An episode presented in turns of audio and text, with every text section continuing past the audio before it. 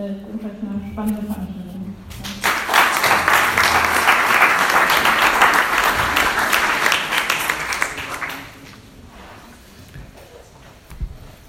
Herzlichen Dank, aber ich glaube, wir können jetzt dann anfangen. Willkommen alle zum Abendpodium ähm, zum Thema Frauenstreik. Die Antwort äh, des Feminismus der 99 Prozent. Herzlich willkommen. Willkommen auch alle zum äh, Marxismuskongress, falls ihr erst für heute Abend angekommen seid.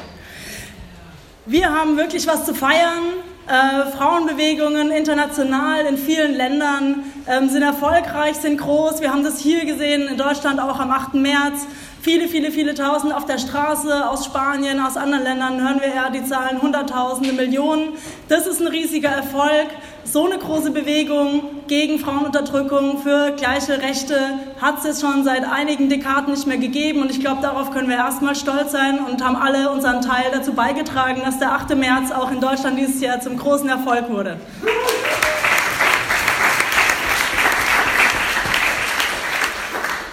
Die Themen, die besprochen werden, die Themen, gegen die der Widerstand auf die Straße getragen wird, sind Sexismus, Gewalt gegen Frauen, gegen Niedriglöhne, miserable Arbeitsbedingungen wie in Kitas oder in der Pflege oder auch für mehr körperliche Selbstbestimmung, für sexuelle Selbstbestimmung, eben gegen die Angriffe der Rechten und gegen die Angriffe auf ähm, freien Zugang zu Schwangerschaftsabbruch. Also alles Aspekte kapitalistischer Frauenunterdrückung. Und ich freue mich äh, mega, heute Abend hier so ein äh, großes und breites und tolles Panel Panel begrüßen zu dürfen. Rechts und links neben mir sitzen sie. Ich fange mal hier rechts an. Ronda Koch von Max 21, STS-Geschäftsführerin. Äh,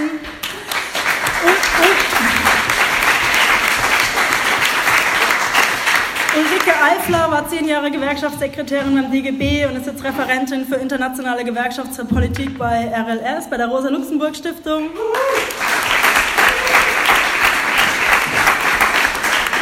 Natürlich nicht nur der Insgeheime, sondern der Stargast hier links neben mir, Cinzia Rutzer, Women's Strike International und Associate Professorin der Philosophie in der New York New School for Social Research in New York. Willkommen, Cinzia, danke, dass du da bist.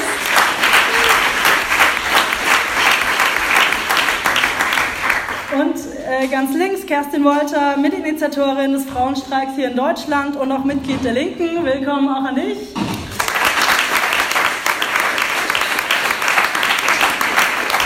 Genau, ich heiße Silke, ich bin auch hier Mitglied ähm, von Max 21 der Linken in Berlin, werde hier die Redeleitung, Moderation heute Abend ein bisschen übernehmen und freue mich äh, sehr ähm, über dieses Panel. Ich bin auch selber aktiv im Bündnis für sexuelle Selbstbestimmung, habe auch also sehr großes Eigeninteresse an einer sehr starken Veranstaltung.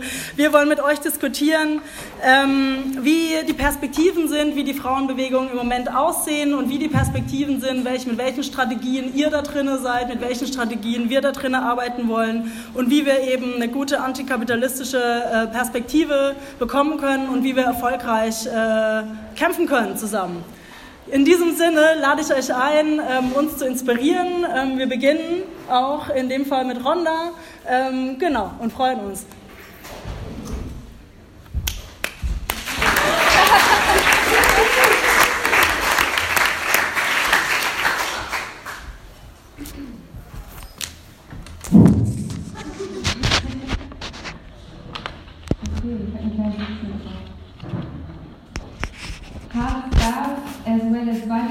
us bread, but give us roses. Unsere Herzen hungern, genau wie unsere Körper, gib uns Brot, aber gib uns auch Rosen. 1912 rufen diese Zahlen 20.000 Textilarbeiterinnen, die meisten von ihnen mit Migrationserfahrungen, in Lawrence, einer Stadt in den USA. Sie fordern nicht nur gerechten Lohn, sondern sie fordern ein Leben ohne Unterdrückung. Eine einfache Metapher, aber der Schrei aus dem Inneren jedes einzelnen von Abermillionen Menschen auf dieser Welt der direkte Ausdruck von gelebter Erfahrung in und mit kapitalistischer Herrschaft, die eben unsere Herzen und Körper hungern lässt. Nichts anderes sagen die streikenden Lehrerinnen in den USA. Wir wollen mehr Geld und wir wollen eine Reichensteuer für mehr öffentliche Güter und Dienstleistungen, für ein besseres Leben für alle. Genau wie die Pflegerinnen in deutschen Krankenhäusern. Wir wollen mehr Personal, damit wir besser arbeiten können und unser aller Leben gesünder wird. Wenn wir Brot und Rosen fordern, dann meinen wir den Kampf ums Ganze unseres Ichs. Wir meinen damit, dass wir unsere Herzen nicht mehr Stück für Stück an einen patriarchalen Kapitalismus verkaufen wollen, der mit uns und unseren Körpern macht, was er für richtig hält, der Abtreibung legalisiert, indem wir auf sexualisierte Gewalt nicht mit Wut, sondern nur mit Scham antworten können, indem wir systematisch geringer bezahlt werden, damit wir uns verantwortlich zeigen für Sorgearbeit und Familienernährung, indem wir Teilzeitarbeit und Hausarbeit leisten sollen, ohne Krippenplatz im Pflegeheim. Rot und Rosen meint nicht heute Klassenpolitik und morgen Kampf um Anerkennung. Rot und Rosen verrennt sich also nicht in verkürzten Parolen. Rot und Rosen ist marxistisch-feministische Strategie in Reinform. Rot und Rosen sagt, es geht um Körper mit Herzen. Es geht um den ganzen Menschen mit all seinen Geschichten und Erfahrungen von der Arbeit aus dem Kiez und von der Party.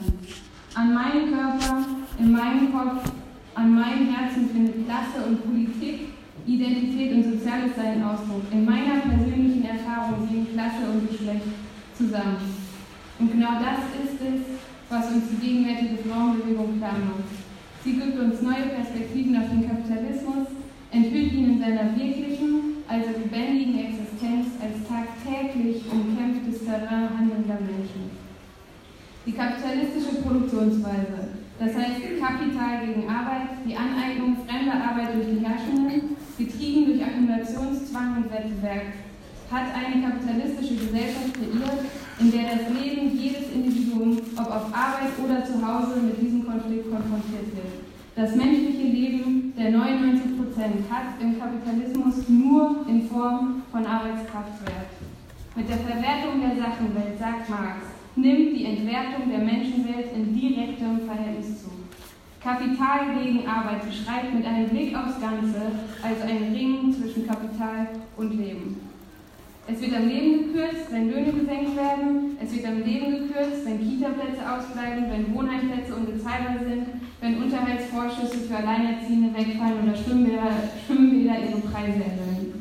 Der Alltag der Menschen ist ebenso Ziel dieser Politik wie ihr Lohnverhältnis. Bleiben Profite im Produktionsbereich aus, werden die Schrauben im Alltag enger gedreht. Die Verantwortung tragen fast immer Frauen der 99 Prozent der Arbeiterinnenklasse, während sich die Herrschenden aus den Krisen retten. Sie reden von Gleichberechtigung im Europaparlament und in DAX-Vorständen, drucken Frauengesichter auf ihre Wahlplakate und beschimpfen den Islam als den letzten Fleck auf dieser Erde, der den Schuss der westlichen Aufklärung noch nicht gehört hat. Gleichzeitig sägen sie an den Existenzgrundlagen der Familien und halten gezielt und mit vollem Verstand an der Unterdrückung der Frau fest. Wer Frauen. Wer Frauenförderprogramme entwickelt und gleichzeitig eine Pflegeversicherung einführt, die auf maximale Selbstausbeutung zielt, ist frevelhaft, weil er in Kauf nimmt, dass das Leben der Mehrheit der hier lebenden Frauen zu einer reinen Abhandlung aus zugeschriebener Verantwortung wird.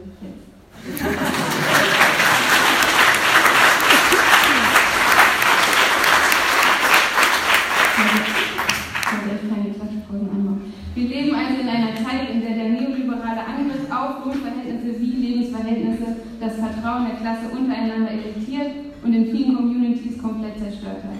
Die Folgen sind der Aufstieg der Rechten überall auf dem Globus, das Schüren von Hass, das Ausspielen untereinander, der Angriff auf erkämpfte Rechte, Rollbacks und Gewalt. Doch zum Glück gehören immer zwei Seiten äh, zum Konflikt. Denn die missachteten und verwalteten Herzen, wie Ali Russell Hochschild sagt, können ganz schnell auch bewegte Herzen werden.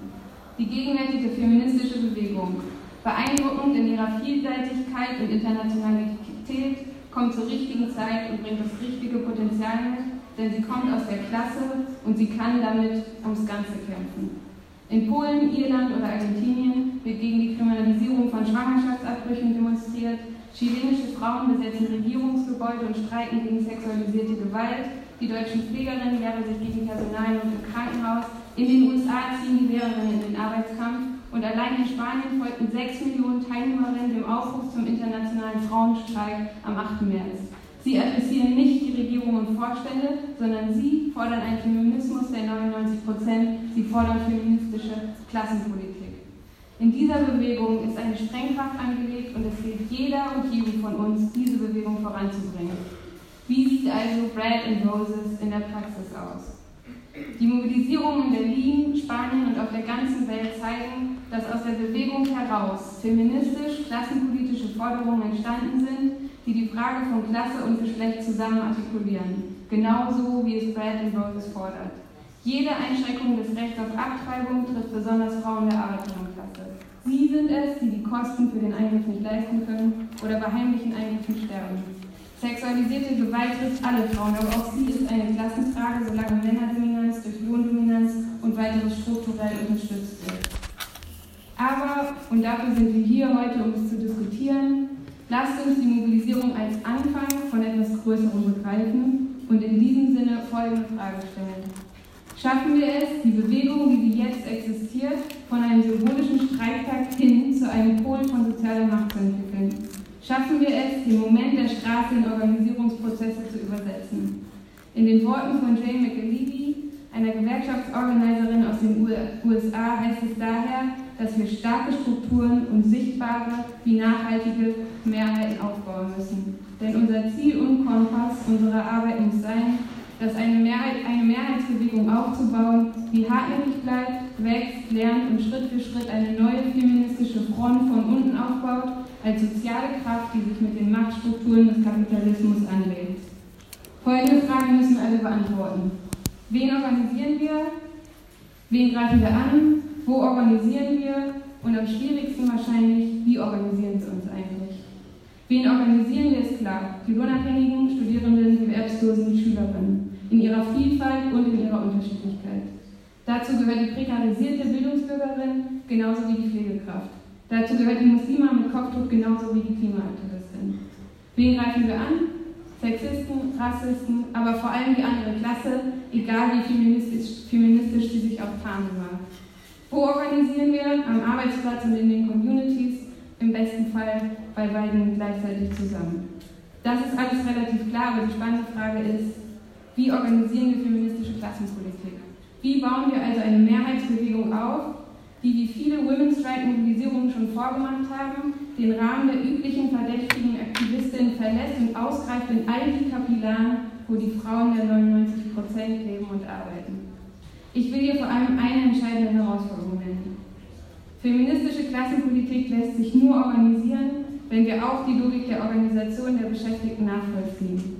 Das heißt, es geht nicht nur an die Gewerkschaften heranzutreten, sondern auch zu überlegen, wie wir die Dynamik der sozialen Bewegung mit jener der, mit jener der Kämpfe der Beschäftigten verbinden können. An welcher Stelle, Schnittstelle also, an welcher konkreten Forderung gibt es eindeutige Interessensüberschneidungen? Wo können beide gewinnen, sodass ihnen die gemeinsame Entwicklung eines gemeinsamen Etappenziels sinnvoll erscheint? Ein Beispiel. Wenn die Verdi-Aktiven nächstes Jahr im Sommer wieder im sozialen Erziehungsdienst, das heißt vor allem in den Kitas, streiken werden, sollten wir jetzt überlegen, wie wir ein gesellschaftliches Bündnis etablieren können, das im Zusammenspiel aus sozialer Bewegung und Gewerkschaftsbewegung einen Reformkampf auf sich nehmen kann, der der Arbeiterinnenklasse vielleicht für die nächsten Jahre im Sinne ihrer feministischen Zusammenführung den Rücken stärken kann. Das heißt, wo wir bessere Löhne erkämpfen und damit gleichzeitig einen feministischen Kampf um neue Rollenbilder und die Stärkung von Frauen gewinnen können. Wie schaffen wir es also, die Gewerkschaftsauseinandersetzung als soziale Bewegung zu denken und andersherum die soziale Bewegung somit zu klassenpolitischen Formierungen zu machen? Der erfolgreiche Lehrerinnenstreik in den USA ist eine historische Lehrstunde für uns. Ich sage das als feministische Aktivistin, nicht weil ich einen Arbeiterinnen-Klassenfetisch vor mir hertrage. Im Sinne meines genuinen feministischen Interesses sollten wir uns den nach Eric Blanc wichtigsten Sieg der amerikanischen Arbeiterinnenbewegung seit mindestens den, mindestens den 70er Jahren angucken und aus ihm lernen. Nicht nur, aber natürlich auch, weil hier 77 Prozent der streitenden Frauen waren, sondern weil der Kampf der Lehrerin ein feministischer Kampf war, weil er genau an den Strukturen rüttelte, die Frauen unterdrücken. Er griff den ihnen zugeteilten Raum der Wiederherstellung und Aufrechterhaltung von Arbeitskräften an, den Bereich, den der Kapitalismus bedarf, weil er Arbeitskräfte braucht und den er nicht mag, weil er im Sinne der Profitlogik Kosten produziert. Er stellte also die kapitalistische Organisierung des Reproduktionssektors in Frage. Die streikenden Lehrerinnen verschoben damit das Verhältnis von Kapital gegen Arbeit in Richtung Leben. Und das hat ihnen Macht gegeben, als Frauen und als Arbeiterinnen zugleich. Der Streik der Lehrerinnen führte nicht nur in West Virginia äh, nicht nur West Virginias Lehrerinnen zum Erfolg, sondern in 13 weiteren Staaten der USA standen Lehrerinnen auf.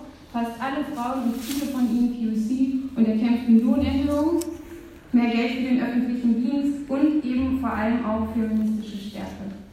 Amisha Patel aus dem Teacher Strike Movement erinnert sich an den ersten Streiktag. Zitat, ich weiß noch, wie ich am ersten Streiktag aufwachte und dachte, was ist das für ein ohrenbetäubender Lärm. Es war furchtbar laut und es stellte sich als das Geräusch von Autos heraus, die drei Blocks entfernt am Streikposten der Lehrer meiner örtlichen Stadtteilschule vorbeifuhren und Solidarität hupten. Wir konnten es plötzlich sehen. Es war unsere Stadt, unsere Straßen. In meinem ganzen Leben hatte sich Chicago noch nie so angefühlt. Das Zaubermittel dieser erfolgreichen Bewegung, dieser feministischen Bewegung der Lehrerinnen, die nicht nur die Schule für sich eroberten, sondern Chicago in neuem Licht erscheinen ließ, hieß Whole Worker Organizing, also die Organisierung der ganzen Arbeiterinnen. Das heißt, man organisierte nicht nur entlang ihrer Identität als Lohnarbeiterin, sondern auch entlang ihrer Identität als Aktivistin, als Mutter, als Nachbarin oder Feministin. Oliver Morris, eine der Streikführerinnen in Charleston, West Virginia, macht in ihrer kurzen Beschreibung deutlich, worum es hier geht, als sie von ihrer Begeisterung über den Support, Begeisterung über den Support der Eltern spricht. Gib jetzt nicht auf, sagen die Eltern. Du kommst, du kämpfst den richtigen Kampf für unsere Kinder. Gib nicht auf. Und das sagt Olivia, brachte sie dazu, weiterkämpfen zu wollen. Denn wenn wir diesen Support nicht gehabt hätten, hätten uns die tagtäglichen Klingeligkeiten der Gesetzgeber auseinandergebrochen. In West Virginia und all den anderen Staaten wurde systematisch die Community in die Streikauseinandersetzung mit eingebunden. Es wurden politische und gewerkschaftliche Aktive zusammengebracht, die die Anliegen der Streikenden so als gesellschaftliche Anliegen in die Welt tragen konnten. Oder, wie Rosa Luxemburg in ihrem bekannten Pathos ausdrückt, das politische und das ökonomische Moment wurden zu zwei ineinander geschlungenen Seiten des proletarischen Klassenkampfes. Die Lehrerinnen in den USA haben gewonnen, weil soziale Bewegung und Gewerkschaftsbewegung in ihrem feministischen Klassenanliegen zusammenkamen. Und dieses Zusammenkommen war kein Zufall, sondern das Ergebnis gezielter politischer Organisierung, unterstützt und vorangetrieben durch Leute wie uns. Wenn wir also die Mobilisierung des Women's Strikes hin zur sozialen Macht organisieren wollen, sollten wir ganz gezielt nach diesen Schnittstellen suchen und mit gewonnenen Kämpfen im Rücken die Klasse Stück für Stück wieder feministisch wie antirassistisch vereinen. In diesem Sinne, give us bread, but give us roses too.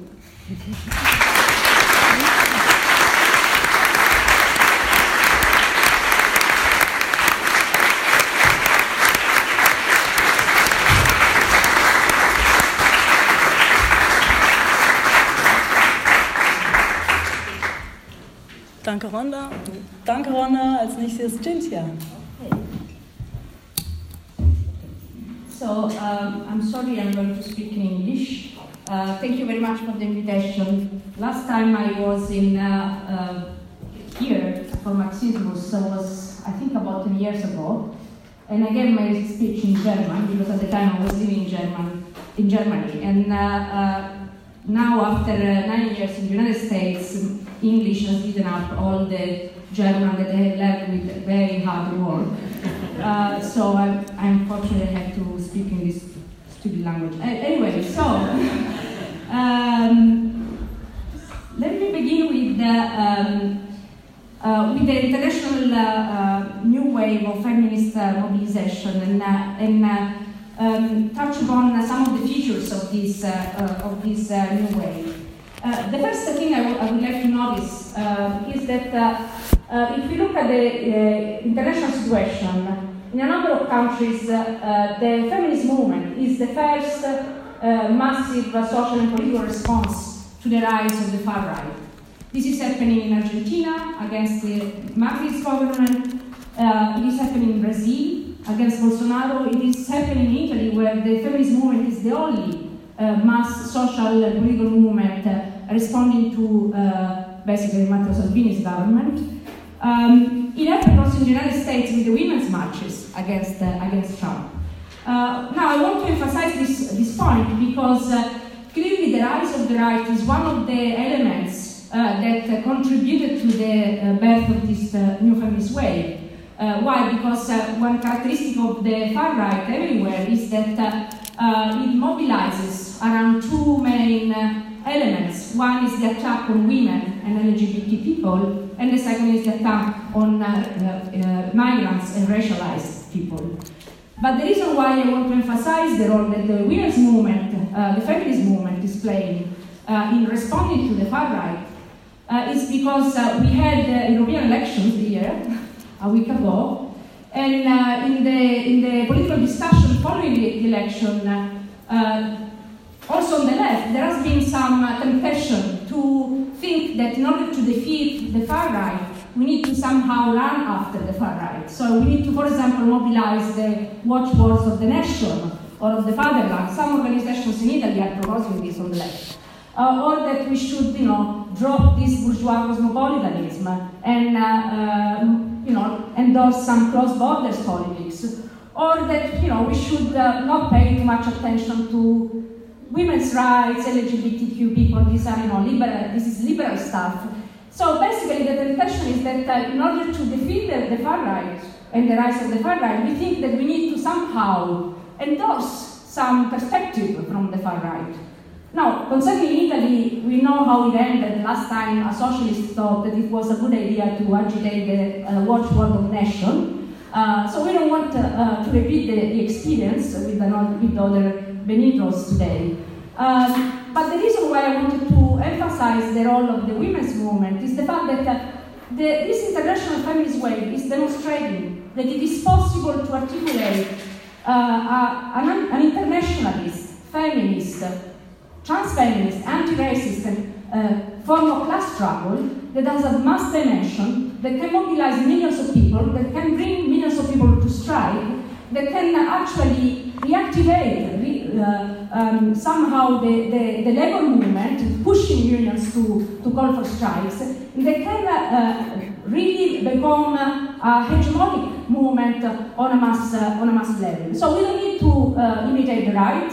We can uh, be faithful to our politics uh, and actually learn from the feminist movement how we oppose the far right.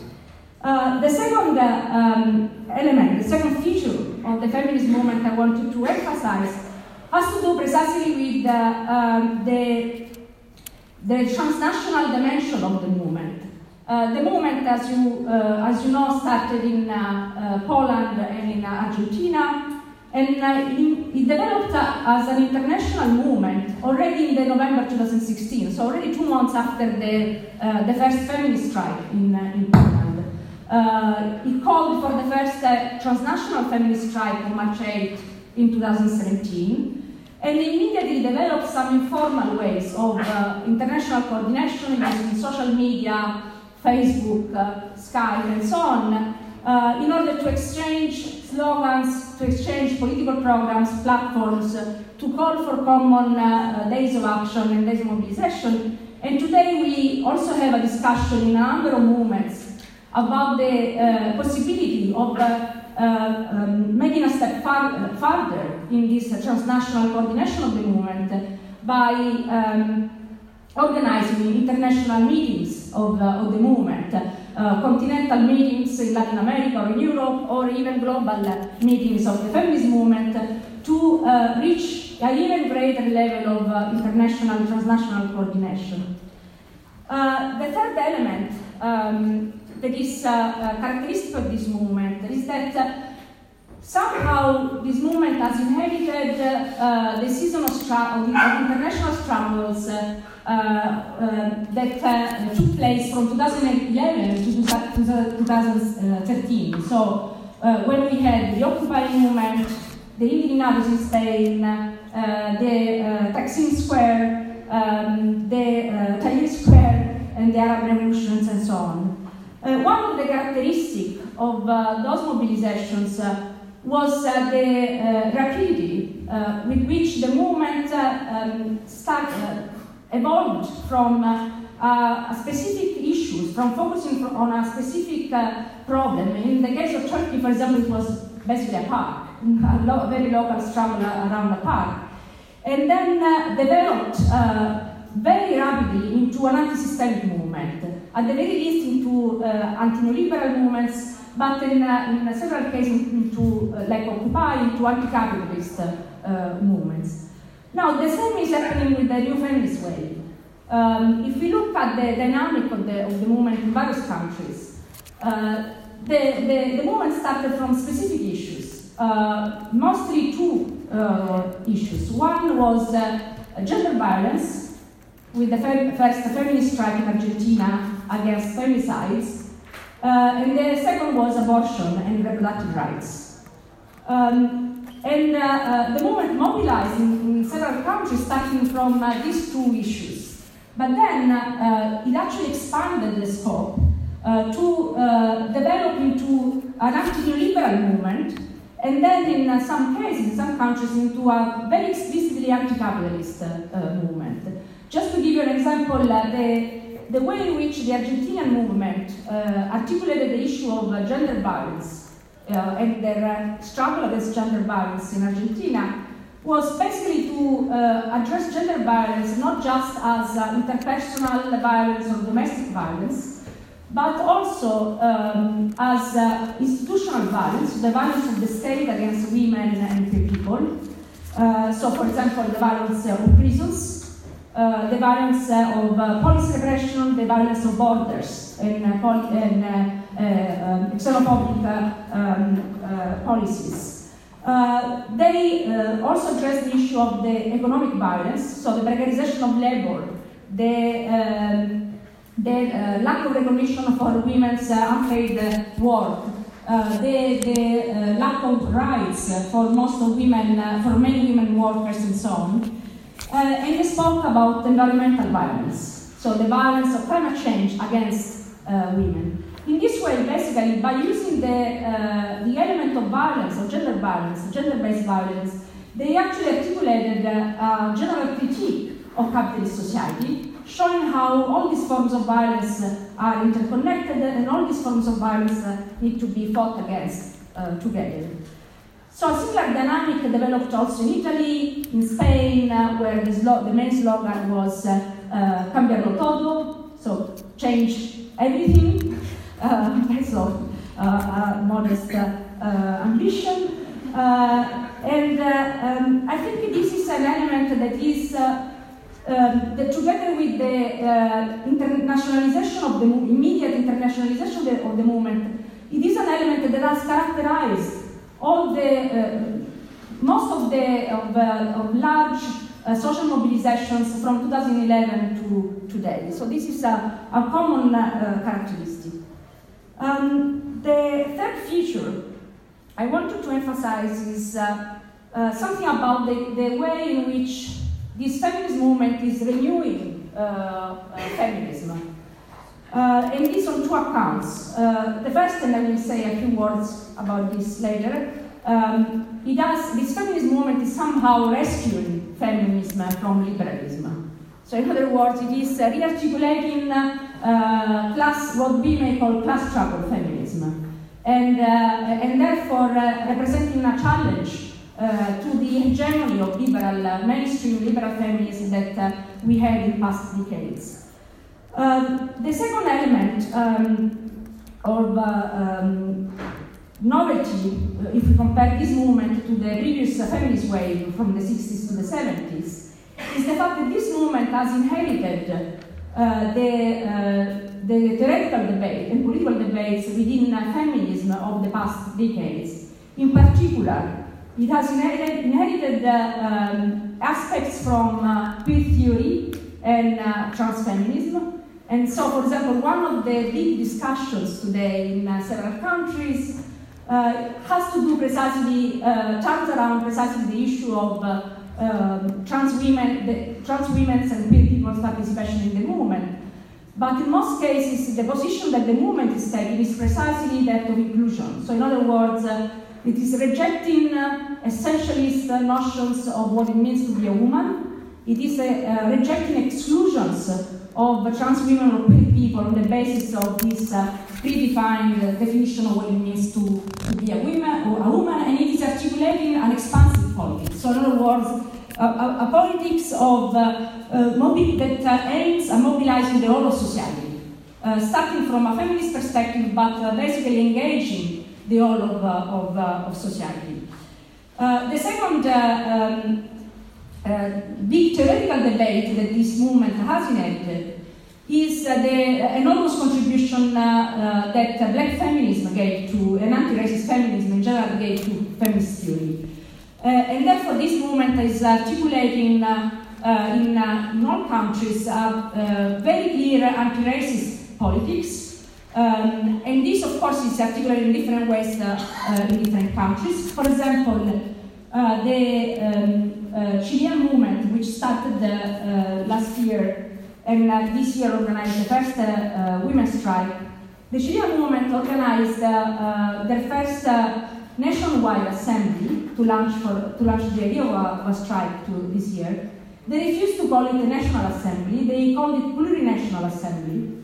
And the reason was that uh, they wanted to uh, make clear that they were in solidarity with the Mapuche and other indigenous women who are today victims of uh, state repression and land grabbing by the Argentinian government, uh, the Chilean government. Um, in countries like Italy, the, the feminist movement has been key uh, to rejecting the uh, manipulation by the right, by the far right. I can't manipulation by the far right of, uh, um, of uh, uh, gender violence. As you know, the EU, every time there is an instance of gender violence by uh, a racialized man or uh, an immigrant, uh, the, the, the, right, you know, right-wing governments or right-wing forces discovered to be, you know, defensors of women's well-being and started start instrumentalizing um, gender violence against immigrants. So in Italy, for example, the feminist movement has been really uh, key. It was really the, the, the, most effective response to, for example, Matteo Salvini's attempts to instrumentalize uh, instances of rapes by uh, immigrant men um, for you know, uh, uh supporting a, a very uh, radical close borders politics. Now, in the last three minutes, I'm going to say just two words about the United States and two words about um, feminists for the 99%.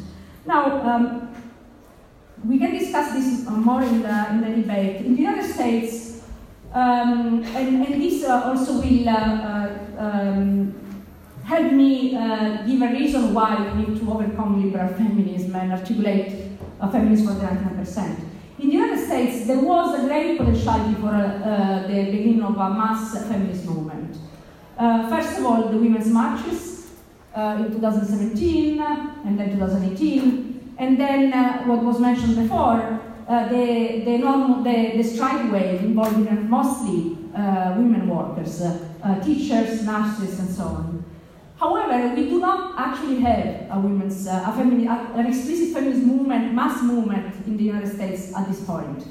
And the reason for this is that uh, one of the reasons for this, um, and in spite also of our attempts to organize uh, women's strikes in, in, in, the United States and so on, one of the reasons is that the Women's March basically occupied the, the political space uh, for the, uh, the development of a feminist movement in, uh, in, uh, in the United States. So, in other words, women who wanted to mobilize or people who wanted to mobilize would look at the women's marches because they had organized these immense uh, demonstrations against Trump.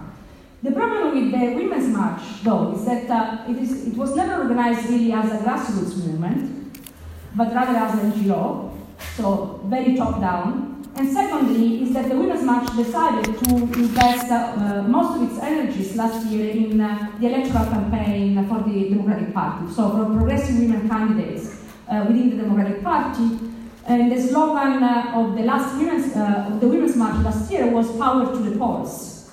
And the idea was that the resistance against Trump needed to move away from the streets and uh, uh, go to the ballot box. So, in other words, uh, the way to really defeat Trump was to vote uh, women, you know, Democratic women uh, representatives uh, to the Congress. So this basically um, somehow closed the, for a while at least, the potentiality for the development of a feminist movement. Today, I think that this potentiality may actually be open again uh, and, uh, and, the reason is uh, that we are extremely under attack. you may have followed what is happening, for example, in Alabama with the total ban on abortion. So there is a direct attack of the Republican uh, right against uh, reproductive justice, reproductive rights, and, uh, and there is clearly a lot of fear among, uh, among women in the United States, and uh, I think also willingness to fight back. And, uh, and I hope also the awareness that probably voting will not save us, voting alone. Um, so uh, at the moment what we are discussing in the United States, in particular uh, in, uh, in the DSA, uh, in the Socialist Feminist Working Group of the DSA, is the idea of creating, uh, working already starting from now to create a network of organizations and unions to call for a general strike, which would be uh, a historic event in the United States, uh, in defense of reproductive justice. Of course, it is not uh, certain that we will manage to, but uh, um, clearly this uh, indicates this uh, proposal that we are discussing at the moment. in my view, indicates the correct road for developing a grassroots mass feminist movement that uh, may offer not only an, alternative to the, to the far right and to the Republican Party, but also an alternative to liberal feminism. And uh, I conclude with this. Um, liberal feminism in uh, past decades um, taught us that uh, um, you know, the most important thing was to achieve gender equality, um, but without challenging the social hierarchy that structure, hierarchies that structure society altogether. So in other words, uh, you know, we can uh, keep class structure uh, in place, but let's have gender parity within each, uh, in each class, and especially let's have more women managers and CEOs and uh, uh, more powerful women. So it was basically um, what we call the gender equality in domination, or um, equal opportunities of domination. this kind of liberal feminism leaves us uh, exposed to the attack, uh, to the um, backlash from the far right and from the, the reactionary right, doesn't give us the tool to really fight back. And for this reason, we have been articulating uh, in, the, in the past years uh, a radically different proposal, which is Feminist for the 99%, which is another way to say class struggle, anti-capitalist feminism, a feminist that doesn't want to have uh, women CEOs because it's a feminist that wants to get rid of CEOs altogether.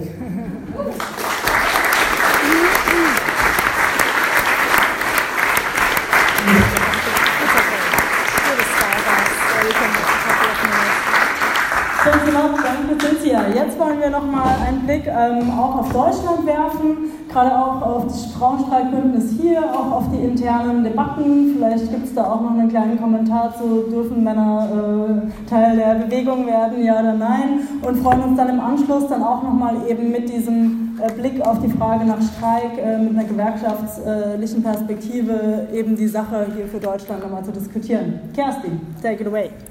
Ja. Ähm, erstmal auf jeden Fall vielen Dank schon mal an äh, Cynthia und auch Ronda für die ähm, ja, inspirierenden ersten beiden Beiträge. Und normalerweise beginne ich meine Beiträge ähm, ja, zum Frauenstreik damit, dass ich irgendwie versuche darzulegen, warum die Frauen das kommende revolutionäre Subjekt sind und warum wir diesen Kampf auch gewinnen werden. Ähm, will ich auch gleich machen. Ich will aber erstmal auch mit einem kleinen Downer anfangen und den hat Cynthia auch schon angesprochen, nämlich die Europawahlen, die nämlich am letzten Wochenende stattgefunden haben. Und ich finde, wir müssen schon auch als Linke und als linke Feministinnen tatsächlich ähm, ja, bearbeiten, was diese Ergebnisse eigentlich aussagen, was die Linke eigentlich, die europäischen linken Parteien flächendeckend fast verloren haben in diesen Wahlen dass wir ähm, den Kampf quasi und die Auseinandersetzung um Europa eigentlich quasi sozusagen im Moment ein Stück weit, ich würde nicht sagen verloren haben, aber doch sehr geschwächt darin sind, denn wer profitiert hat, sind eben Grünliberale, sind. Liberale und sind vor allem rechte Parteien und wir werden im kommenden Europaparlament wahrscheinlich drei rechte Fraktionen sitzen haben, ähm, die enorm gestärkt in diesem Parlament sind, zusätzlich zu den Rechtsverschiebungen, die es ja auch bei den also christlich-konservativen und sozialdemokratischen Parteien gab. Und ich glaube, dass es halt quasi unter den Bedingungen natürlich auch immer schwerer wird oder noch schwerer wird für progressive Forderungen in der EU, äh, als es sowieso schon quasi schwer war für sie. Und ähm, ja, ich glaube, dass nämlich, und das ist nämlich der Punkt auch bei den sondern von rechten Parteien, dass diese rechten Parteien eben auch gemeinsam haben, den Kampf gegen alles Liberale zu führen Und damit meine ich nicht hingegen sozusagen ökonomisch liberal oder also wirtschaftsliberal, sondern das ja zum Teil eben gerade nicht, sondern nämlich liberal im Sinne von Freiheitsrechten, im, im Kampf gegen Rechte von Frauen, von Migrantinnen, von Geflüchteten. Und ich glaube, deswegen ist es umso wichtiger, dass wir als Linke, aber auch eben als Feministinnen uns jetzt in diesem Kampf organisieren. Denn man muss auch sagen, dass trotz der erstarkenden Frauenbewegung der letzten Jahre diese Entwicklung bisher nicht aufgehalten werden konnte. Nichtsdestotrotz glaube ich, dass wir diesen Kampf weiterführen müssen. Äh, es bleibt uns ja auch nichts anderes übrig. Und ähm, ich glaube, dass eben auch Frauen und Queers, also auch Menschen, die sich nicht in die zwei Geschlechterordnung eingliedern oder einpassen, dass die ähm, in diesen Auseinandersetzungen eine besondere Rolle spielen werden. Und ich glaube, das hat äh, ja, recht komplexe Gründe und ich würde die gerne an der Stelle nicht auch noch mal ein bisschen aufmachen. Wir haben jetzt ja viel auch über ähm, die konkreten, ähm, ja, die konkrete Bewegung von Frauenstreik, von feministischen Bewegungen gehört. Ähm, und ich würde gerne noch mal einen Blick noch mal, oder noch mal ein Stück zurückgehen, auch zu überlegen, warum ist es eigentlich auch so, dass gerade Frauen und Queers eigentlich auch in vielen, vielen Ländern ja die Spitze quasi der Kämpfe gegen Rechte und Neoliberale bilden. Und ich glaube, das ist einmal an äh, der Stellung von Frauen und Queers in der, ähm, in der Gesellschaft. Und ich meine, Karl Marx und äh, Friedrich Engels haben ja immer wieder in ihren Texten auch versucht zu überlegen äh, oder auch zu suchen, okay, warum oder auch zu begründen, warum das Proletariat, das Industrieproletariat, das, ähm, ja, das revolutionäre Subjekt ist, also quasi die Klasse, die die Kämpfe anführen wird. Und im kommunistischen Manifest heißt es ja dort unter anderem, dass sie, das Proletariat deswegen die Hoffnung ist, weil sie auch nichts zu verlieren haben als ihre Ketten. Und nun haben wir nicht mehr 1848, sondern 2019. Und wie, wie sieht eigentlich dieses Proletariat heute aus? Und ich glaube, dass eigentlich im Grunde Frauen und Queers diese sozusagen großen oder wichtigen Teil dieses Proletariats ausmachen, denn wenn man sagt, wenn es dann heißt, sie, haben nichts mehr zu verdienen als ihre Ketten, dann müssen wir uns ja so angucken, wie ähm, ja, es Frauen und Queers in dieser Gesellschaft ergeht. Sie arbeiten jetzt auch vor allem auf Deutschland wird gesprochen, aber auch europaweit häufiger in Teilzeit, häufiger in prekären Jobs. Alleinerziehende Mütter sind, sind quasi sozusagen äh, die, die am meisten von Armut betroffen sind in unserer Gesellschaft. Gewalt gegen Frauen nimmt sogar nimmt zu und auch Gewalt ähm, gegen Frauen ist sozusagen besonders, ähm, ja, eine besondere Ausprägung von Gewalt insgesamt in unserer Gesellschaft. Und ich glaube, es gab ähm, ein Beispiel vor ein paar Jahren, wo eigentlich quasi auch das Zusammenspiel von ökonomischer Ausbeutung, ähm, ja, Frauenunterdrückung, Sexismus ähm, beziehungsweise Rassismus eigentlich auf eine eklige Weise zusammengeführt wurde, nämlich oder deutlich gemacht wurde, nämlich dann eben in den Protesten von nordafrikanischen Frauen in Spanien, die auf die Straße gegangen sind gegen die ausbeuterischen Verhältnisse dort auf den Tomatenfeldern, äh, die Saisonarbeiterinnen, die dort ähm, arbeiten, wo sie nämlich auch auf die Straße gegangen sind, nicht nur gegen die Ausbeutung, sondern auch gegen äh, die Vergewaltigung, die massenhaft dort stattgefunden haben. Und das sozusagen in, gegenüber Frauen, die abhängiger ja kaum sein könnten von diesen Jobs äh, und die noch nicht mal Rechte haben, weil sie auch keine EU-Bürgerschaft haben und so weiter, dort rechtlich vorzugehen. Und dass diese Frauen aufgestanden sind, ist trotzdem aber auch ein, ja, also sozusagen auch ein mutmachendes Zeichen, dass dort sich Widerstand artikuliert.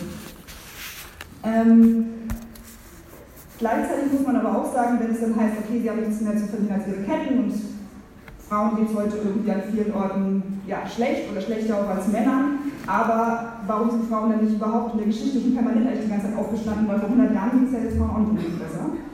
Und ich glaube, das liegt halt auch in quasi der veränderten Rolle der Frauen oder der veränderten Verortung von Frauen in der Produktion und auch in der Politik. Und wenn wir uns heute ja angucken, wo Frauen überall auch in der Lohnarbeit tätig sind, sieht es ja ganz anders aus als vor 50 Jahren in Deutschland oder vor 100 Jahren in Deutschland. Und ähm, dass halt äh, Frauen ja auch vor allen Dingen eben am Dienstleistungssektor quasi tätig sind. Und der Dienstleistungssektor macht ja mittlerweile über 80 Prozent des Bruttoinlandsprodukts dieses Landes aus. Und zum Beispiel gibt es auch heute mehr Frauen, die in der, oder es sind vor allen Dingen dann Frauen, die in der Pflege arbeiten, als, als Menschen, die zum Beispiel in der Automobilproduktion arbeiten. Das heißt quasi auch, es gibt eine Verschiebung ähm, von quasi Menschen und vor allem Frauen, die quasi in der Produktion tätig sind und auch in Bereichen, die halt gesellschaftlich notwendig, notwendig sind.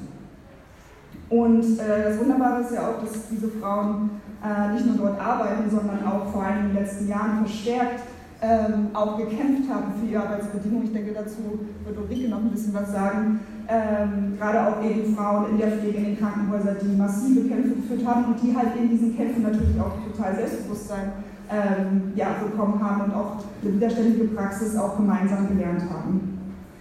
Dazu kommt, dass Frauen auch heute ja in der Politik eine viel größere Rolle spielen. Also ich meine, vor 100 Jahren durften Frauen noch nicht mal wählen und nicht, nicht, sich nicht wählen lassen. Und heute haben wir eine Situation, wo eine neue Generation, also wahrscheinlich sitzen viele davon hier vor mir, eigentlich keine äh, Bundesregierung mehr kennt ohne eine Kanzlerin an der Spitze.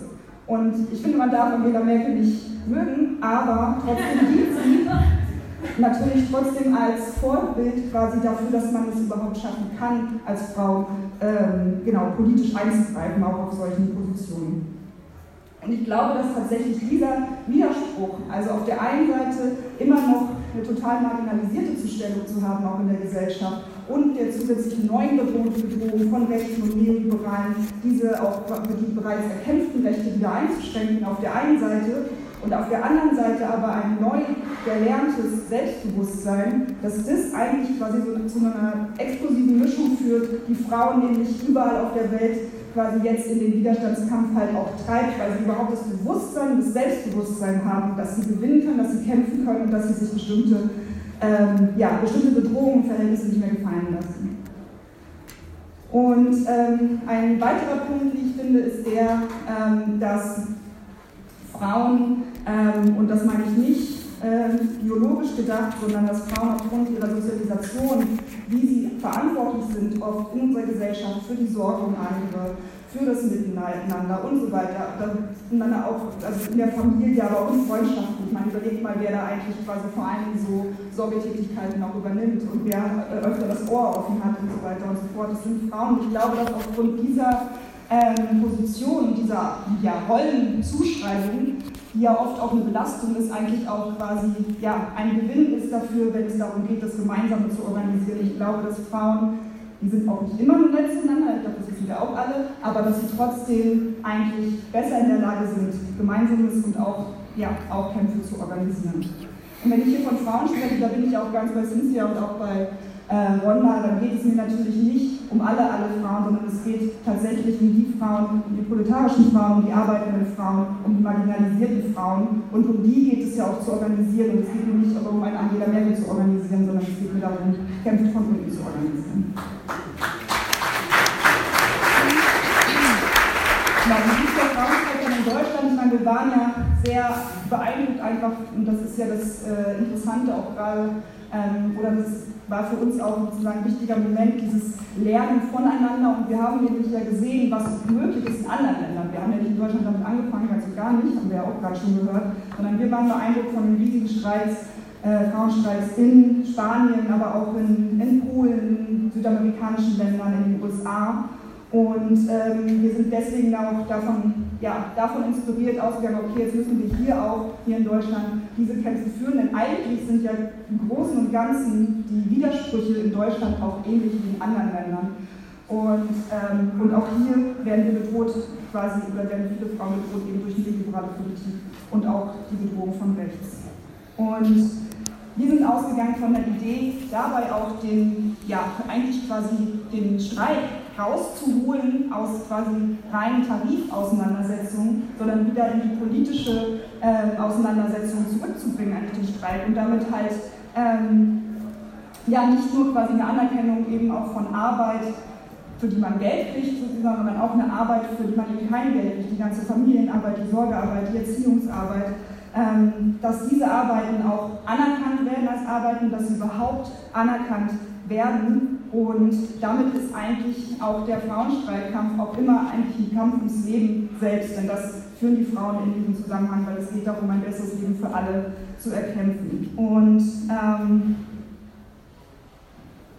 genau, und dieser Kampf ist eben auch nicht nur ein Kampf ja, für, für, diese, für diese Dinge, sondern das ist natürlich auch ein Kampf gegen, und zwar gegen halt die herrschende Politik, gegen auch kapitalistische Ausbeutung. Und ich glaube, diese Kämpfe kommen halt eben auch nicht, auch hier in Deutschland, nicht aus dem Nichts, denn wir hatten einen sehr erfolgreichen ähm, 8. März in diesem Jahr, sondern die bekommen natürlich auch, weil wir in den letzten Jahren schon eine Zunahme hatten. Wir haben die Frauenkampftagsbündnisse, die sich in den letzten Jahren vermehrt in Städten gegründet haben. Ähm, wir haben die Kämpfe eben in den, äh, bei den, in den Krankenhäusern. Wir haben auch die Debatte um die MeToo gehabt, nicht so stark wie in den USA, aber auch. Und natürlich sind solche Kämpfe und solche Bewegungen und solche Dynamiken, die dort entstanden sind, sind auch quasi sozusagen auch Vorläufer dafür, dass es am 8. März diesmal auch dort ein, ja, eine Steigerung gab in den, in den, in, im Kampf gegen äh, Patriarchat und Kapital. Und am Ende haben sich auch in über 50 Städten Frauenstreikkomitees gegründet. Ähm, wir hatten ein weiß nicht mehr, vier, fünfseitigen Forderungskatalog, weil wir halt am Anfang gesagt haben, okay, wir können, wir sind gerade so noch in einem Findungsprozess, wir sind so unterschiedliche Frauen, wenn wir jetzt anfangen, schon zuzuspitzen, dann produzieren wir auch Ausschlüsse in unseren Forderungen. Und ich finde es ehrlich gesagt auch gar nicht so problematisch. Ich meine, wir diskutieren immer, wir müssen Forderungen zuspitzen, wir brauchen irgendwie zentrale Forderungen, aber ich glaube, wenn wir in Deutschland ähm, an einen Punkt kommen, wo wir zum Beispiel in den nächsten Jahren vielleicht schon in Sachsen ähm, im Herbst halt Auseinandersetzungen haben, wo wir vielleicht die rechte Regierung und deren Projekte auf die Straße gehen. Ich glaube, dann müssen wir uns keine Sorgen mehr machen, auch als feministische Bewegung, dass wir uns zweite Forderungen stellen, weil ich glaube, dass die Forderung dann sehr klar sein wird. Ähm, wir haben in diesem Jahr noch keine, ähm, noch keine oder sehr wenige Lohnarbeitsstreiks gehabt im Frauenstreik hier. Es gab aber zum Beispiel einen Streik im einer, ich weiß gar nicht mehr in welchem Land, hessischen äh, Amazon-Standort am 8. März, wo auch explizit für die, äh, oder die Forderungen aufgestellt wurden ähm, in Bezug auf die weiblichen Mitarbeiterinnen von Amazon. Wir hatten ähm, zumindest kurze, ja, wir hatten ja so eine 5 vor 12 Aktion, wenigstens kurz in der Mittagspause einmal Aktionen zu machen in verschiedensten Krankenhäusern. Wir haben auf, äh, auf Twitter verfolgen können, dass zum Beispiel eine Tierärztin aus Bayern vom Dorf dort auch irgendwie äh, an ihre Tür geklebt hat. Heute bin ich nicht äh, in, ähm, in der Praxis, sondern ich streike. Also wir haben trotzdem an vielen Orten sozusagen, also wo ich gar nicht mit gerechnet hätte, und das ist glaube ich auch so ein Punkt gewesen, dass eigentlich auch in Deutschland trotz der kleinen, trotz der noch geringen Größe, ähm, es eine Dynamik gab, die gar nicht mehr überschaubar war und ich mich die ganze Zeit auch mit den Erfahrungen aus dem Frauenkampftag gefreut habe, dass einfach Dinge passieren, ähm, die ich nicht selbst organisiert habe. Und ich glaube, das ähm, ist schon halt ein riesen, riesengroßer Erfolg und es waren insgesamt auch 70.000 Menschen auf den Demonstrationen am 8. März und ich glaube, dass die Debatte um den Frauenstreik, die Debatte insgesamt im Kampf gegen Rechts auch diese Dynamik gefördert hat. Ich glaube, ähm, also was für uns auf jeden Fall von Anfang an klar war, bei 8. März 2019 kann nicht das Ende oder das Ziel allein gewesen sein, sondern wir müssen da, ähm, oder wir haben von Anfang an gesagt, es ist quasi auch nur ein weiterer Schritt ähm, bis zum nächsten Streik. Ich finde, der muss sich auch gar nicht immer nur auf den 8. März beziehen. Ich finde, der Streik kann auch, also auch der Frauenstreik kann, und das ist in anderen Ländern ja auch schon so gewesen, eine Widerstandspraxis sein an ganz unterschiedlichen Orten. Das ist gar nicht nur auf den 8. März bezogen, sondern kann auch ganz konkret ähm, Widerstand erprobt werden. Und ähm, ich glaube, was eine wichtige, ja, ich glaube, eine ganz wichtige ähm, Aufgabe für uns sein wird, ist natürlich, den Frauenstreik auch in der Breite noch mehr zu verankern, beziehungsweise unter, ähm, ja, breitere Diskussionen darum zu führen und halt auch, und da teile ich auf jeden Fall auch den Vorschlag, es gibt ja auch zum Beispiel in Bremen schon Debatten darum, dort die anstehenden Tarifauseinandersetzungen in den ähm, Kindergärten dort halt auch mit dem 8. März zu verbinden, dann jeden Tag zu streiken, auch um halt eben Arbeitskämpfe und feministische Kämpfe ganz konkret dort zu verbinden. Ich glaube, dass die Gewerkschaften insgesamt, dass wir, also wir hatten die ganze Zeit ähm, Austausch mit ähm, Gewerkschafterinnen aus ganz Deutschland, aus, glaube ich, auf jeden Fall aus, den ganz, aus allen großen Gewerkschaften, ähm, dass sie eine ganz zentrale Rolle spielen, weil die ja auch einfach ganz anders nochmal verankert sind in der Gesellschaft allein. Ich meine, ich weiß gar nicht, wie viele Millionen Mitglieder die Gewerkschaften haben, aber es sind halt eine ganze Menge und ich glaube, dass sie dort eine ganz wichtige Rolle spielen, wenn wir dort weiterkommen wollen. Genau, ich kürze ab. Ähm, ich, ich, glaube, weil ähm, Cynthia dazu auch das meiste gesagt hat, ich teile das auf jeden Fall, dass wir, ähm, und das sozusagen liegt ja irgendwie auch auf der Hand bei der Frauenstreikbewegung oder bei der feministischen Bewegung, die gerade so international ähm, sich organisiert, dass wir auch diese internationale Vernetzung vorantreiben müssen, dass wir ähm, eigentlich sowas bräuchte wie eine neue feministische Internationale, die sich aber nicht wie Anfang des 20. Jahrhunderts entlang von Parteien organisiert, sondern von unten. Und ähm, ja, ich glaube, ähm, ich stehe hier und auch wir stehen hier und wahrscheinlich sind bei euch auch, wart ihr auch zum Teil in Frauenstreikaktivitäten ähm, engagiert und wir können ja auch einfach gar nicht anders als den Widerstand ähm, jetzt zu organisieren, weil sich die Lage ja einfach bedrohlich zuspitzt. Also wir können sozusagen, wir müssen ähm, dort gemeinsam neue Kampfformen lernen und ähm, ja, wir stehen nämlich eigentlich, glaube ich, tatsächlich bald vor der alten Frage Sozialismus oder Barbarei.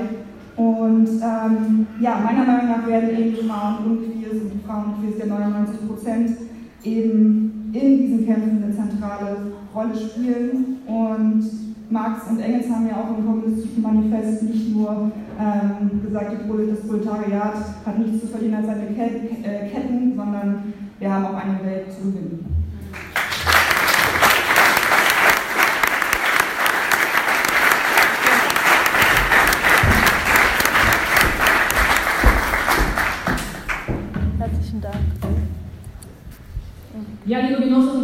Ähm, lasst mich anfangen ähm, mit der Frage, was eigentlich in den Bereichen passiert, in denen Frauen beschäftigt sind. Und ähm, wenn man da hinguckt, dann fällt einem auf, dass die inspirierendsten und die besten und die großartigsten Streiks, die gegenwärtig in der Bundesrepublik stattfinden, tatsächlich in den Bereichen stattfinden, in denen die äh, neoliberale Politik in den letzten Jahren in zugespitzter Art und Weise stattgefunden hat. Das sind die Bereiche der öffentlichen Daseinsvorsorge. Hier fangen Frauen an, sich gewerkschaftlich zu organisieren. Hier fangen Frauen an, sich auch ähm, dagegen zu, ähm, äh, zu, zur Wehr zu setzen. Wir hatten 2009 den großen ähm, Streik der Reinigungskräfte, den Aufstand der Unsichtbaren, eine klare Antwort auf die Outsourcing-Prozesse vieler Unternehmen, aber auch Kommunen, deren eigentliches Ziel Kostensenkungen auf den Rücken derjenigen waren, die tagtäglich den Müll raustragen, die Büros saugen und die Krankenhäuser reinigen.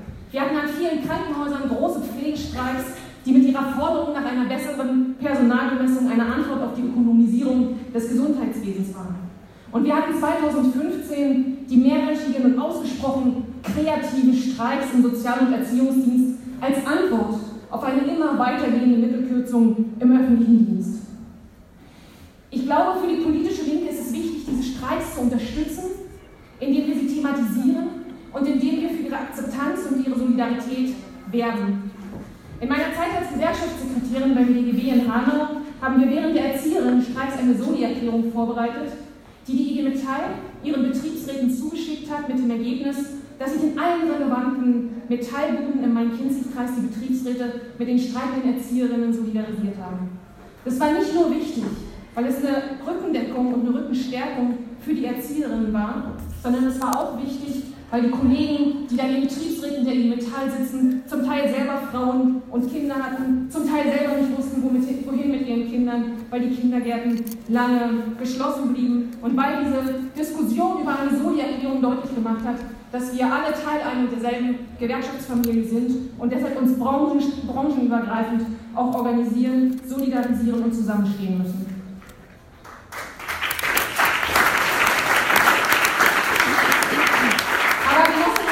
Frauen werden ja nicht nur am Arbeitsplatz ausgebeutet, Frauen werden auch gesellschaftlich unterdrückt. Dazu ist heute Abend schon viel gesagt worden. Deshalb finde ich es sehr gut und ehrlich gesagt auch längst überfällig, dass das Frauenstreikbündnis zum Frauenstreik aufgerufen hat und öffentlichkeitswirksam sowohl die Lebens- als auch die Arbeitsbedingungen von Frauen thematisiert hat. Frauen sind immer noch diejenigen, die in der Regel die schlechteren Jobs haben. Sie sind immer noch diejenigen, die wenige verdienen. Sie sind immer noch häufiger sexuellen Übergriffen ausgesetzt. Sie werden immer noch zu Werbezwecken benutzt und als sexualisierte Objekte dargestellt. Sie haben andere Lebens- und Erwerbsbiografien, sie haben andere Fluchtgeschichten. Äh, die Fragen nach Familiengründung stellen sich für Frauen anders und sie sind anders in Reproduktionsprozesse eingebunden. Einen Streik zu organisieren, um Räume zu schaffen, in denen klar wird, dass Produktion und Reproduktion ineinandergreifen und etwas miteinander zu tun haben, ist großartig. Und trotzdem, liebe Genossinnen und Genossen, wird ein Streit nicht allein dadurch politisch, dass er einer politischen Forderung folgt. Einer der letzten großen politischen Streiks in der Bundesrepublik war der Streik um die 35-Stunden-Woche, das heißt der Kampf um eine urökonomische Forderung. Dieser Streik war deswegen ein kernpolitischer Streik, weil Arbeitszeitfragen Machtfragen sind. Wohin fließen die Profite? Fließen sie in die Taschen des Unternehmers oder auf das Arbeitszeitkontingent der Beschäftigten? Wer entscheidet am Ende des Tages, wann die Kolleginnen und Kollegen nach Hause gehen? Wer hat die Verfügungsgewalt über die wahre Arbeitskraft? Das alles in einem Tarifvertrag regeln zu wollen und die gesamte kollektive Stärke der Klasse dafür in die Waagschale zu werfen, war eine ungeheuerliche Kampfansage an die Arbeitgeber und ein Grund dafür, warum diese Auseinandersetzung derart zugespitzt geführt wurde. Gleichzeitig war die Forderung in eine gesamtgesellschaftliche Diskussion eingebunden und ragte weit über den Wirkungsradius einer Tarifforderung hinaus. Und ein älterer Kollege hat vor vielen Jahren zu mir gesagt, dass der, 35, der Kampf um die 35-Stunden-Woche nicht nur von der IG Metall geführt und gewonnen wurde, sondern auch von der Friedensbewegung, weil es, gesellschaftliches, weil es ein gesellschaftliches Klima dafür gab, gemeinsam für seine Interessen auf die Straße zu gehen und gemeinsam dafür einzustehen.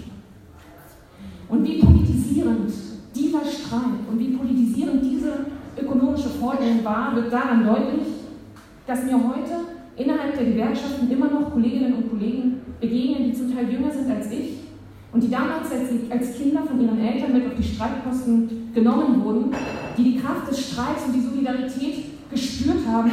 Und dieser Streik hat deswegen nicht nur eine ganze Gewerkschaftergeneration geprägt, sondern auch deren Kinder. Das heißt, Streiks werden nicht nur zu politischen Streiks durch politische Forderungen, sondern durch die Art und Weise, wie sie geführt wurden. Und durch den Druck, den ökonomischen Druck, den sie in der Lage sind aufzubauen. Die Stärke der Frauenstreiks ist, dass sie, dass der, Frauenstreiks ist, dass sie nicht nur die Lohnarbeit, sondern auch die unbezahlte Sorge- und Erziehungsarbeit thematisieren. Sie schaffen den Raum für gemeinsame kollektive Erfahrungen, Aktionen und Debatten, bei denen klar werden kann, wie sehr Produktion und Reproduktionsbereiche ineinander greifen. Aber wenn ein politischer Streik Wirkungsmacht entfalten will, dann braucht er Klassenverankerung, dann braucht er reale Klassenverankerung. Klassenverankerung heißt, Forderungen zu entwickeln, die sich an einen klar definierten Gegner richten. Wenn man sich die Forderungen des Frauenstreikbündnisses anschaut, die alle richtig und wichtig sind, dann wird aber relativ schnell klar, dass sie sich an unterschiedliche Adressaten richten, an Arbeitgeber, an die Politik, an die Gesellschaft. Ein Streik zu gewinnen, der unterschiedliche Adressaten hat, ist für sich genommen nicht unmöglich, aber schwierig. Und wenn dann der ökonomische Druck, Druck nicht entfaltet werden kann oder nicht ausreicht, wird es ungleich schwieriger. Deswegen glaube ich, dass es wichtig ist, dass wir uns Gedanken darüber machen, wie Klassenstärke zu bündeln ist, wie ökonomischer Druck zu organisieren ist. Ich glaube, es ist wichtig, die Forderungen des, Frauenstreik, des Frauenstreiks in eine klassenspezifische Perspektive einzubinden. Das heißt, die Forderungen in einen Klassenkontext zu stellen und sie zu verknüpfen mit realen Klassenforderungen und Klassenerfahrungen. Das ist bei Forderungen wie der Anhebung des Rentenniveaus oder der Erhöhung des Mindestlohns relativ einfach, weil Altersarmut oder Niedriglöhne in der Regel für Mittelklasse- oder Oberklassefrauen existieren. Genauso einfach ist es beim Pflegenotstand, der beendet werden muss, bei Ost- und Westlöhnen, die angeglichen werden müssen, bei bezahlbarem, bezahlbarem Wohnraum, der geschaffen werden muss, oder bei der Abschaffung von Hartz IV. Es gibt aber auch Forderungen, die sich an alle Frauen richten, und ich glaube, Aufgabe der, der Linken ist es, diese in einen klassenpolitischen Kontext zu stellen. Was heißt es? Das heißt, kostenlose Verhütungsmittel, das Recht auf Schwangerschaftsabbrüche oder die eigenständige Entscheidungsmöglichkeit, ein Kind zu einem selbstgewählten Zeitpunkt zu bekommen, sind Forderungen, die für Frauen der Arbeiterklasse in dem Moment relevant werden, in dem wachsende Prekarisierung eine Familiengründung schwerer machen. Junge Azubis, die um die Übernahme nach der Ausbildung oder um unbefristete Beschäftigung kämpfen, denken nicht unbefangen über Familiengründung nach. Ebenso haben die Fragen von sexuellen Übergriffen am Arbeitsplatz durch die Austeritätspolitik der letzten Jahre eine zusätzliche Dimension bekommen. Warum? Weil sich eine gestandene Krankenschwester mit unbefristetem Arbeitsvertrag und ausreichend Zeit für gewerkschaftliches Engagement ganz anders gegen die sexuellen Übergriffe des Chefs wehren kann, als eine junge Krankenschwester, die befristet beschäftigt ist und außerdem Angst hat, sich gewerkschaftlich zu organisieren. Klassenspezifische Forderungen zu entwickeln, heißt also auch zu erklären, warum diese Forderungen im Interesse der Kolleginnen und Kollegen sind. Und Rückenwind durch ökonomischen Druck werden wir nur erzeugen, wenn wir die Perspektive von Arbeiterklasse Frauen einnehmen. Wie den Kampf gegen Unterdrückung,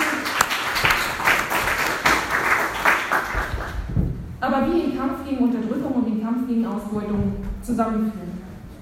Ich denke, alles fängt damit an, dass wir verstehen, dass historisch der Kampf um Arbeitnehmerrechte immer auch ein Kampf um die Frage war, wem diese Rechte zugebilligt werden und wem nicht. Wenn Frauen auch nach 150 Jahren Arbeiter- und Frauenbewegung noch immer 22 Prozent weniger verdienen als Männer und wenn Leiharbeitnehmer einen schlechteren Kündigungsschutz haben als die Stammbelegschaft, dann reden wir von den gleichen Mechanismen. Dann reden wir von künstlich geschaffenen Spaltungslinien, die vor allem das Ziel haben, die gemeinsam erkämpften Arbeitnehmerrechte nur einem Teil der Beschäftigten zuzugestehen. Historisch gab es Rückenwind für frauenpolitische Forderungen, wenn die Klasse dafür gemeinsam auf die Straße gegangen ist und Kämpfe endeten in Niederlagen, wenn auf die Stärke der anderen, des anderen Teils der Klasse verzichtet wurde. Das Frauenrecht und der Acht-Stunden-Tag waren das Ergebnis gemeinsamer Kämpfe während der Novemberrevolution. Diese gemeinsamen Kämpfe waren möglich, weil Frauen während des Ersten Weltkrieges die Männer ersetzen mussten und zu Tausenden in den, in den Produktionsprozess eingebunden waren. Ebenso wie die Männer zuvor auch, organisierten sie sich in Gewerkschaften, weil sie verstanden haben, dass ihre Interessen gegen die Arbeitnehmer nur gemeinsam durchsetzen können. Die Mitgliedschaft der Frauen in den Gewerkschaften vervielfachte sich in diesen Jahren um 182 Prozent und war eine wesentliche Voraussetzung dafür, dass der Kampf um den 8-Stunden-Tag für alle durchgesetzt werden konnte und weitere frauenspezifische Forderungen erfüllt werden konnten. Oder mussten. Als die Männer dann aus dem, aus dem Krieg zurückkamen und man Massenarbeitslosigkeit vermeiden wollte, verzichteten die Gewerkschaften auf einen gemeinsamen Kampf für die Umsetzung des eben erkämpften 8-Stunden-Tages und beteiligten sich stattdessen an einer Kampagne zum Abbau der hohen Frauenbeschäftigung zugunsten der Männer. Im Ergebnis zogen sich die Frauen im Verlaufe der Weimarer Republik enttäuscht und resigniert aus den Gewerkschaften zurück. Sie gingen seltener zur Wahl und verzichteten auch häufiger auf eine weibliche Präsenz in parlamentarischen Vertretungen. Das Beispiel zeigt, das Fehlen eines starken, kämpferischen Frauenflügels schwächte die Arbeiterbewegung im Angesicht der wachsenden faschistischen Gefahr nicht weniger als die politische Spaltung der Arbeiterbewegung in zwei Arbeiterparteien. Genossinnen und Genossen, lasst mich abschließen mit einem Zitat der langjährigen Frauensekretärin der IG Druck und Papier, Gisela Kessler, die einmal gesagt hat, Emanzipation ist mehr als Gleichberechtigung. Emanzipation schließt die gesamte Gesellschaft mit ein. Ein Leben ohne Ungerechtigkeit, Benachteiligung, Krieg, Hunger, sexuelle Gewalt und Flucht.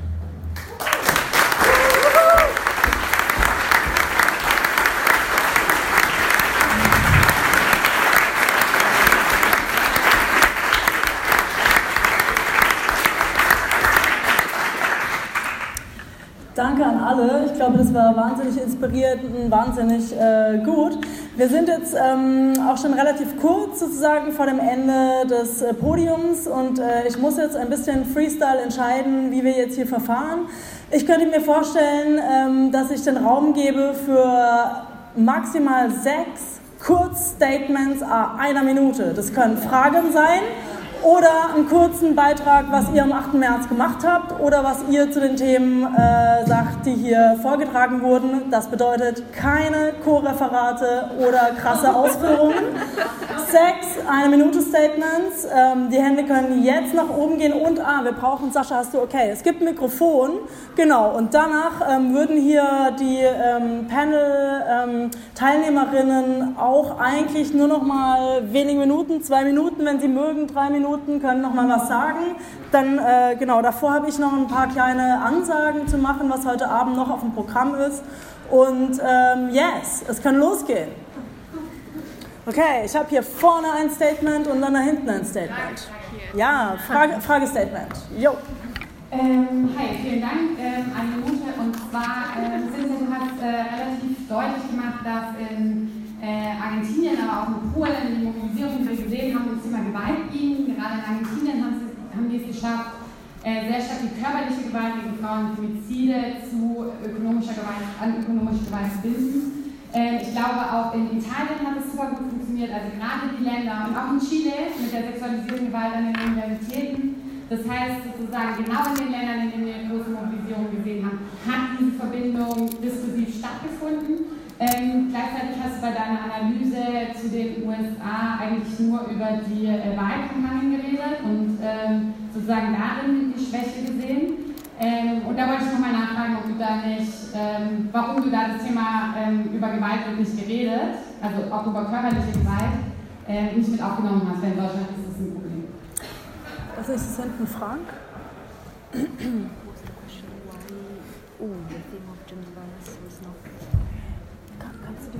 Ja, vielen Dank äh, für die Beiträge. Ganz kurzer Punkt. Ähm, äh, Ulrike hat ja über Kämpfe gesprochen, die sehr inspirierend waren. Also eine der wichtigsten Auseinandersetzungen in dem Zusammenhang, glaube ich, waren die Kämpfe der Schleckerfrauen, die bis aufs Blut ausgebeutet werden. Und ähm, ich möchte aber auf einen anderen Punkt eingehen, weil da gab es viel äh, Frauen, die nichts zu verlieren haben als ihre Ketten. Also für die Schleckerfrauen mag das ja gelten. Aber da gibt es noch eine andere Frau, und die Gattin vom Kernschläger. Also wir hatten letztens eine Dokumentation gehabt im, im, auf ZDF Info und äh, die haben beide sich nichts getan, das Geld sozusagen äh, aus der Kompostmasse rausgezogen an ihre Kinder, ein Mann, eine Frau. Ähm, ich sag's mal so, mich würde interessieren an die, ähm, an die äh, äh Referentin, die, ähm, der Aufstieg der Frauen in der herrschenden Klasse, die ja mit profitieren von dieser Ausbeutung, wie wir das diskutieren in dieser ganzen Auseinandersetzung. Danke. War hier, hattest du dich gemeldet? Ja, super da. Ja, ich habe äh, auch zwei Fragen. Einmal ähm, kam jetzt in Deutschland, äh, glaube ich, letzte Woche oder so die Zahl raus, dass bei den Fridays for Future Protest 70 Prozent junge Frauen äh, dabei sind. Ich würde es von euch interessieren, warum glaubt ihr, ist das so? Und ähm, inwiefern würde sozusagen der Schulterschluss äh, jetzt sozusagen von Seiten der Frauenstreikkomitees, Bündnisse und so weiter in Deutschland und den USA äh, gesucht. Und das zweite ist an äh, Cynthia. Ähm, genau, auch so ein bisschen wie äh, das Verhältnis ist zwischen den Teacher Strikes ähm, und sozusagen den Women's Strikes Komitees. Genau. Cool, danke. Hier noch, du ja mit dem Kleid. Letzte. Ja, vielen Dank für die anschaulichen ähm, Erzählungen. Mir geht die ganze Zeit durch den Kopf die Frage, wie können wir erfolgreich Frauenbefreiung erreichen. Und wir haben ja eine unglaubliche Chance weltweit, aber auch hier in Deutschland mit der neuen Frauenbewegung da tatsächlich zu schauen, wie können wir die Wirkungsmacht vergrößern. Und wenn ich an den diesjährigen 8. März denke, finde ich, ist etwas Einmaliges, was ich äh, seit den 80ern in der Frauenbewegung erlebe, dass neben den Frauen die Männer auf der Straße sind. Und es war in Berlin so, so beeindruckend, wie viele Männer dort waren, Seite an Seite gegen sexuelle Gewalt, gegen den Niedriglohnsektor, gegen Frauenunterdrückung. Und das hat eine Stärke ausgemacht, das war beeindruckend. Und mir treibt es rum. Sozialismus heißt gemeinsam stark sein. Wir waren vorhin in einer Veranstaltung zu Alexandra Kollontai. Dass wir zusammenkommen, gemeinsam gegen Unterdrückung, gegen Ausbeutung kämpfen. Was gibt es da für Möglichkeiten, unsere Stärke zu erhöhen, indem wir Frauen und Männer zusammenkommen gegen Frauenunterdrückung?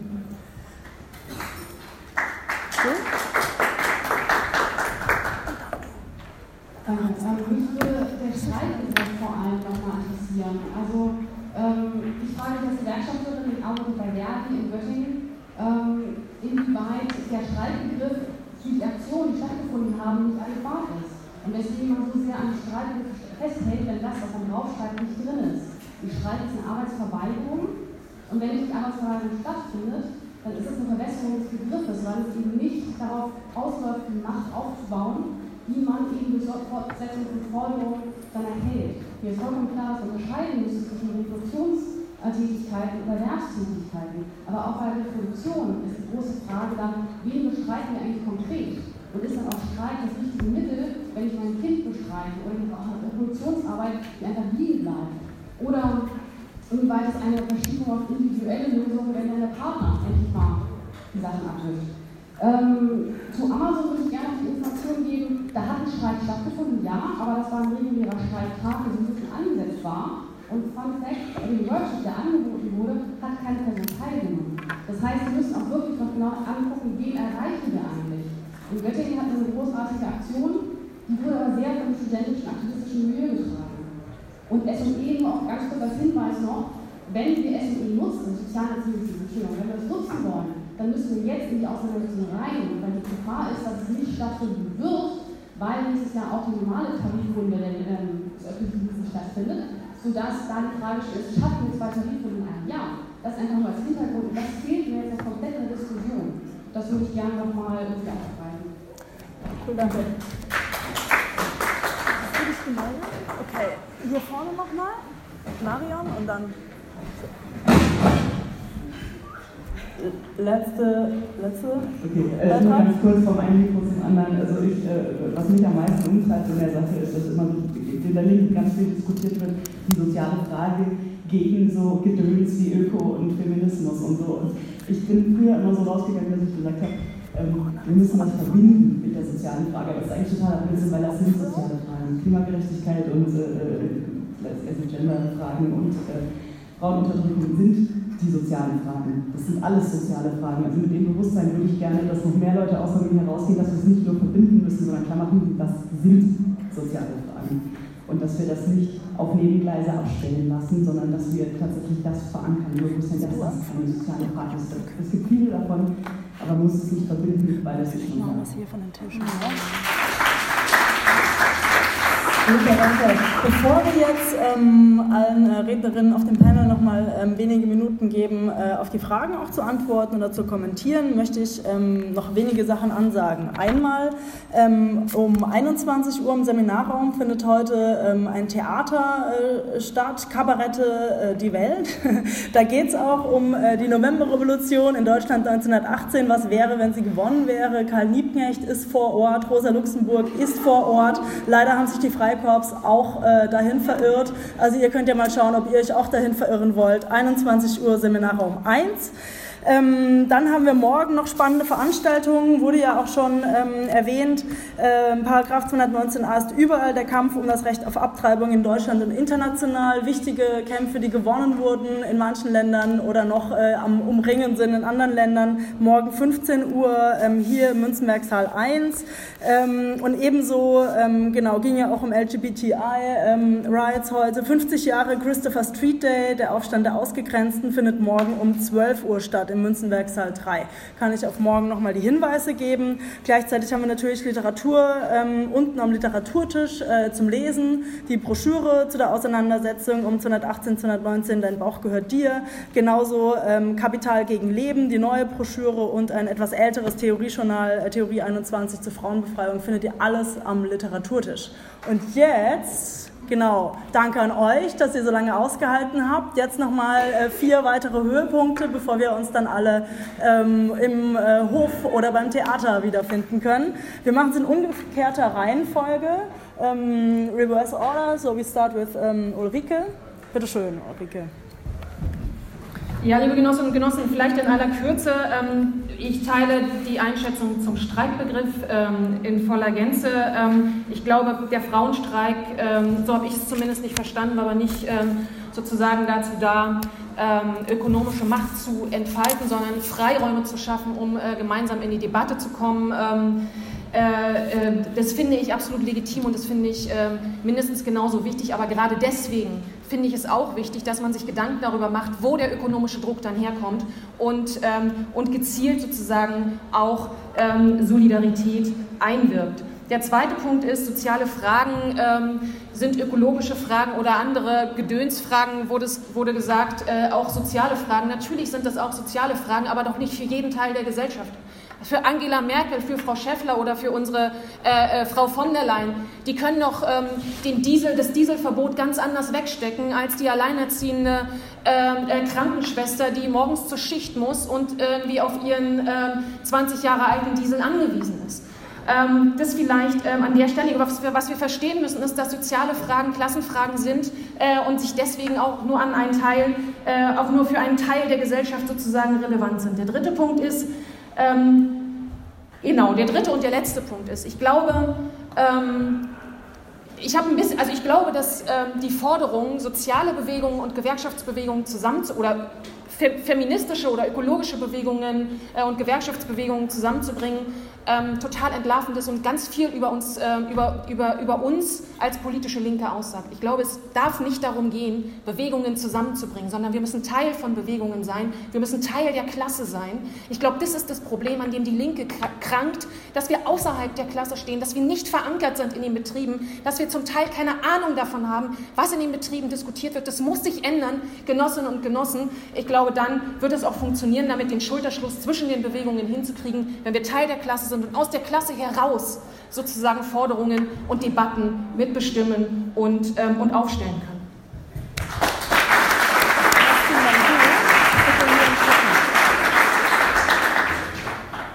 Ähm, ja, also einmal zur Verbindung von äh, Frauenstreik oder feministischer Bewegung und auch den Fridays for Future äh. Der hat in Berlin und auch in Kassel und in anderen Orten in Deutschland am 8. März schon stattgefunden.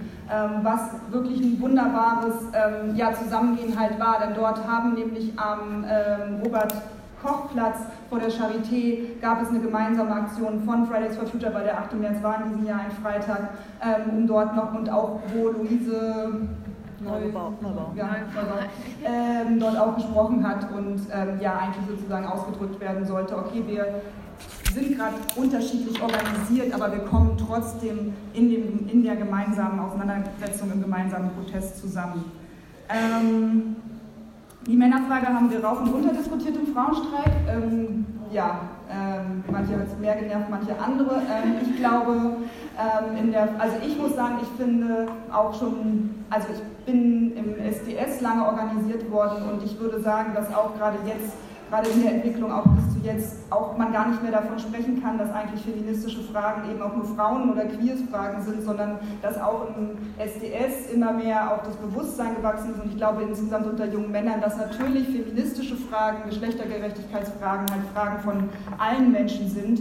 Und wenn ich mir das in Bezug auf den Frauenstreik vorstelle, dann denke ich ähm, eigentlich bei mir an Petrograd 1917, wo nämlich die Frauen dort aus den Fabriken auf die Straßen gegangen und dann die Männer abgeholt haben, um gemeinsam eigentlich den Revolutionsprozess einzuleiten hin zur ähm, russischen Revolution. So stelle ich mir das mit dem Frauenstreik vor und den Männern.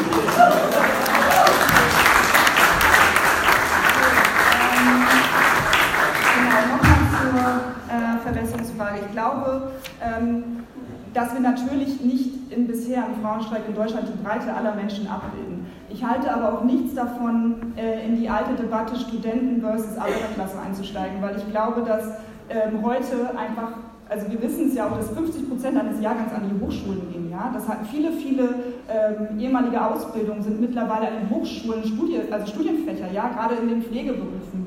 Und bei uns im Frauenstreik auch durch Abfragen ja, wurde halt auch deutlich, dass der allergrößte Teil der Frauenstreikaktiven auch Gewerkschaftsmitglieder sind. Ich meine, was ist denn das erstmal schon mal für eine Verbindung? Ja? Irgendwie Streik, Bewegung, Gewerkschaftsmitglieder, das sind doch beste Voraussetzungen, ja, dass wir da irgendwie weiterkommen. Und es ist ja auch erstmal nur ein Anfang, also es ist ein Anfang von etwas. Und ich glaube, wenn wir jetzt schon sagen, es ist noch nicht, es hat nicht funktioniert, dann könnte man das ja über jeden Kampf, der geführt wurde, sagen, er hat nicht funktioniert und wir müssen ihn nie wieder führen. Ich glaube, dass das falsch ist. Und wenn der, wenn der Streik, also niemand würde ja behaupten, dass die Demo ein Streik, also dass jede, jede Demogängerin eine Streikerin war vielleicht an dem Tag. Ja, das wählt ja auch, davon wählt ja keiner. Aber wenn wir halt zum Streik aufrufen und das nicht passiert, dann hat das doch, liegt es doch nicht nur an den Frauen, die das sozusagen mit, mit erkämpfen wollen, sondern das liegt halt auch an verkrusteten Gewerkschaften, das liegt an institutionalisierter äh, Form von Protest in Deutschland, das liegt an den Kräfteverhältnissen in Deutschland. Ich glaube, daran müssen wir arbeiten und ich glaube, dass der Frauenstreik oder überhaupt die feministische Bewegung dort auch einen Punkt mitsetzt. Und ähm, ja, zum Schluss, ich glaube, dass genau der Punkt mit den Kämpfen, die sie verändern müssen, dass wir raus müssen aus der Box des, des institutionalisierten Kampfes. Ich glaube, das ist der Punkt. Ich finde es wunderbar, dass wir letztes Jahr gesehen haben, dass bei unteilbar 250.000 Menschen auf die Straße gegangen sind. Aber wen juckt es, wenn wir Montag wieder mal hochen gehen und dort überhaupt keine Veränderung stattfindet? Ja, das ist schön, das ist ein wichtiges Zeichen, aber natürlich müssen wir in der Konsequenz den ökonomischen Kampf mit dem Kampf um die Freiheitsrechte dort verbinden. Wir können ihn nicht nur auf der einen Seite führen, wir können ihn nicht nur auf der anderen, aber ohne dass wir dass wir quasi das System der Ausbeutung in den Betrieben, in der Arbeit verändern, wird sich nichts ändern. Und ich glaube, dass gerade diese Debatte auch im Frauenstreik global geführt wird. Und ich glaube, daran müssen wir ansetzen.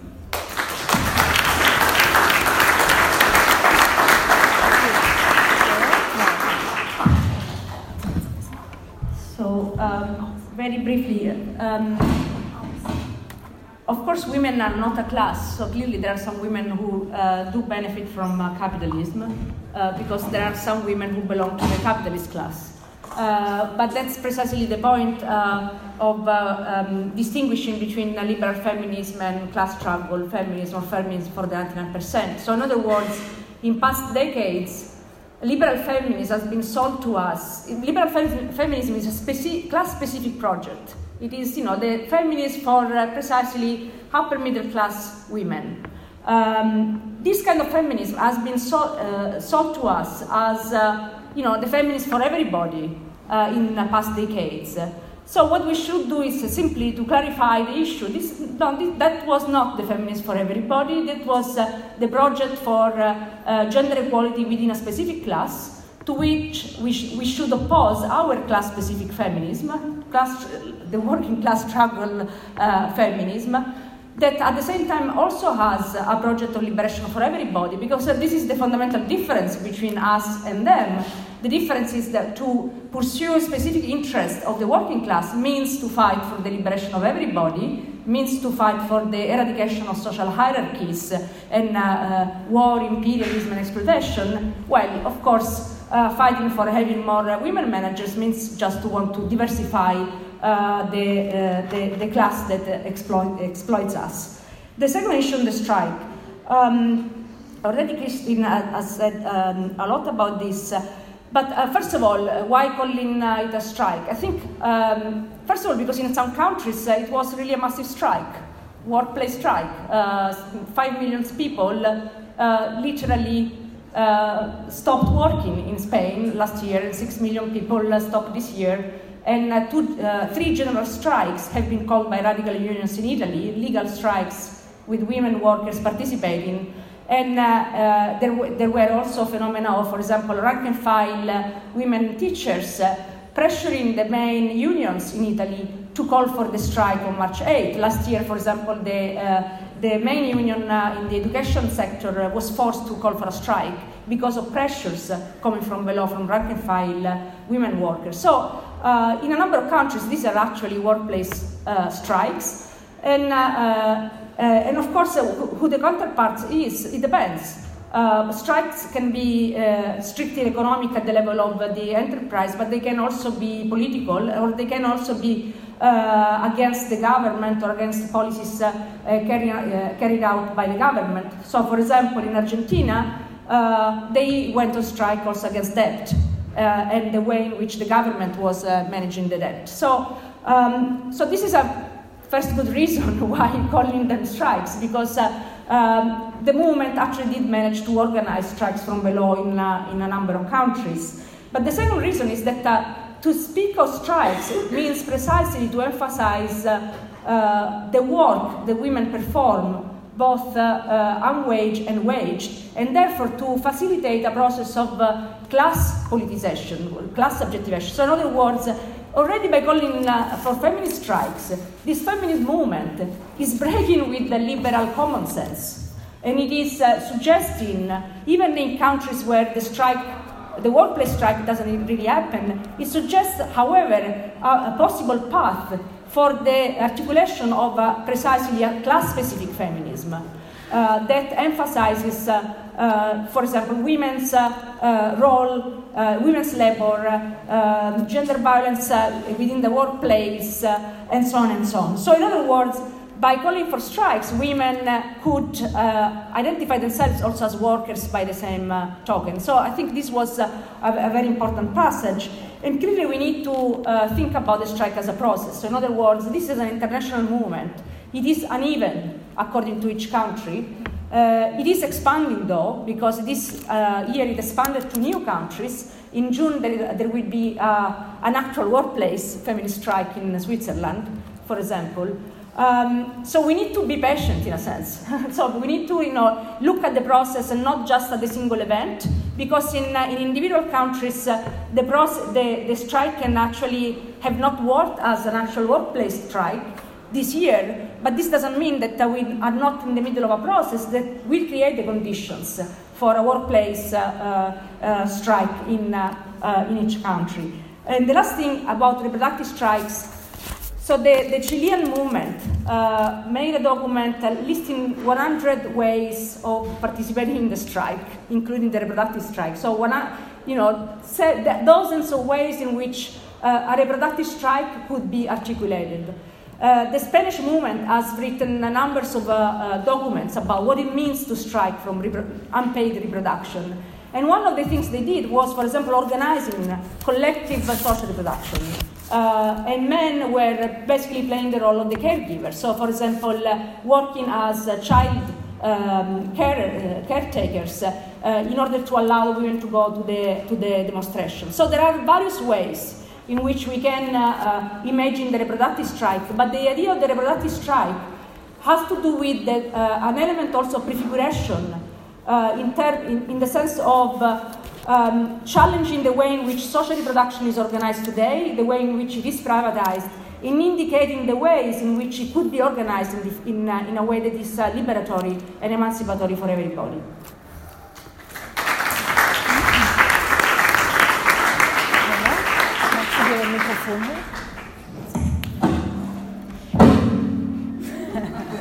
Okay, ähm, vielleicht einfach nur, also anschließend ähm, zwei, aufhören. Äh, vielleicht nur zwei kurze ähm, Gedanken noch, weil ich glaube, viele Fragen sind ähm, ja, größerer Natur, aber ich finde sozusagen, was wir einfach uns klar machen müssen, ich bin davon überzeugt, dass die Debatte um den Women's Strike und auch die, feministische, äh, die Debatte um die feministische Internationale insgesamt eigentlich ein Plädoyer an Aktivistinnen und Aktivistinnen ist, dass wir A, Politik nicht nur verstehen sollten, als schlaue Parolen zu schwingen und B, ernsthafter loslegen müssen, systematisch zu überlegen, wie wir Bündnisse schmieden können. Weil ich würde sagen, natürlich sind wir Teil der Klasse, aber es liegt an uns, an Aktivistinnen und Aktivisten, an, wenn man mit Gramsci sagen will, organischen Intellektuellen, diese Verbindungen sozusagen systematisch herzustellen. Ich glaube, in der Politik vergeben wir viel zu viel Zeit für die richtige Formulierung, viel zu viel Zeit auf der richtigen Begrifflichkeit und verstehen viel zu wenig, in was für Machtstrukturen wir eigentlich hier unterwegs ist und vergeben damit tagtäglich Chancen, zum Beispiel wie äh, die angesprochene, dass wir eigentlich jetzt schon sozusagen zu spät sind, um systematisch Women's Strike und soziale, Sozial- und Erziehungsdienst äh, zusammenzuführen. Punkt.